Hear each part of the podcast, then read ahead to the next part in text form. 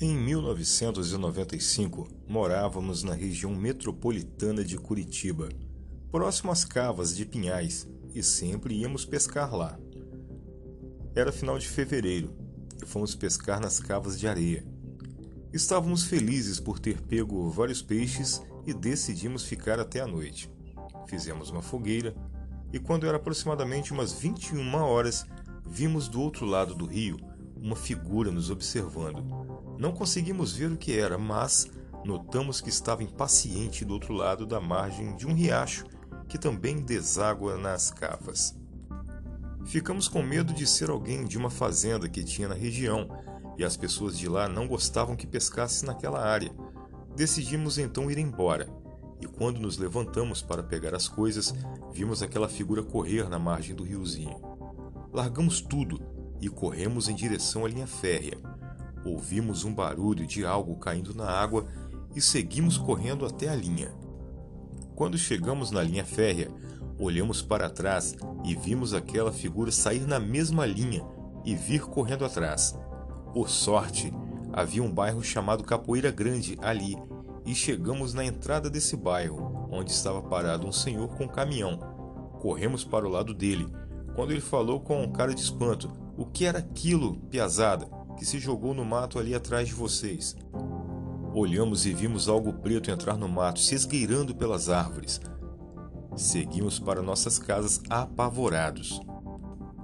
Após chegar em casa, não falei nada para minha mãe na época e fui tomar um banho e jogar o meu Super Nintendo. Ouvi algo na frente da casa e logo em seguida na porta.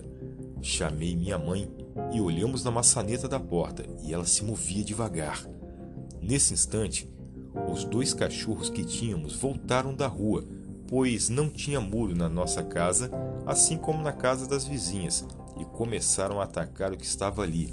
Ouvimos gritos, latidos, rosnados e um barulho de algo quebrando o mato no bosque que tinha atrás da casa.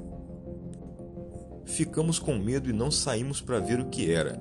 No dia seguinte, encontrei tudo revirado na frente da casa e fui falar com os meus amigos que relataram que também tiveram as coisas reviradas nas suas casas. Enquanto estávamos na rua conversando, vimos um vizinho nosso que estava com cara de medo e perguntamos se ele não tinha ouvido barulho ou algo estranho de noite.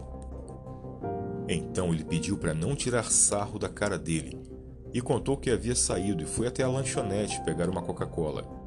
Chegando em sua casa, quando foi abrir a porta, ele travou sentiu como se algo estivesse segurando sua cabeça e forçando ele a olhar para o lado. Quando ele colocou a chave na fechadura e deu uma volta, a mesma sensação fez ele olhar para o lado, e foi aí que ele viu um bicho todo preto e peludo, de olhos amarelos. Segundo ele, era como um macaco, porém com uma cara mais achatada e estava mostrando os dentes para ele e vindo em sua direção lentamente. Disse que o olhar do bicho fazia ele ficar travado, mas com esforço abriu a porta e se jogou para dentro e passou as trancas na porta. Se mijou todo de medo. Ficou quieto e escondido atrás do sofá e viu que aquilo forçava a porta dele até que parou. Então ele foi olhar na janela e deu de cara com o bicho olhando para dentro da casa. Ele correu para o banheiro, e se trancou lá até que decidiu olhar pela janela de volta e viu o bicho indo na direção da minha casa. No dia seguinte, pensamos em ir buscar as nossas coisas de pesca, mas como tinha aula, fomos mais tarde. Quando pegamos as coisas e decidimos voltar, vimos uma Kombi parada na margem de uma cava de areia. Quando um senhor já de idade saiu dela e começou a tirar os calçados e também a camisa. De repente, ele nos viu e gritou: Sumam daí! Aí não é lugar para vocês. Saímos correndo para casa de volta pela linha férrea. Novamente aquela figura surgiu nos trilhos do trem e correu em nossa direção.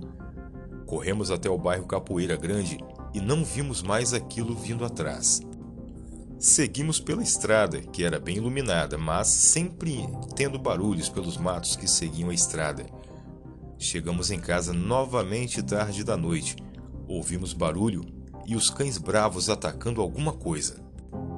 Passou um tempo e tudo ficou calmo, até que ouvimos tiros um pouco longe dali.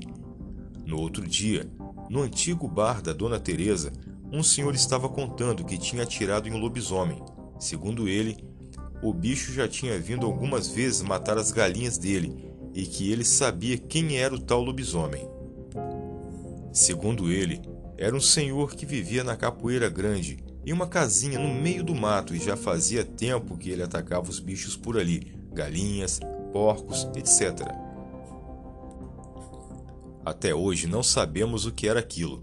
Apenas ouvimos histórias de que esse homem estava machucado e todo cheio de sangue no dia seguinte, mas ninguém soube dizer para onde ele foi, pois sumiu da casa onde morava. Não sei dizer se realmente é o tal lobisomem que nos perseguiu ou se era outra coisa, pois não ficamos frente a frente com nosso vizinho.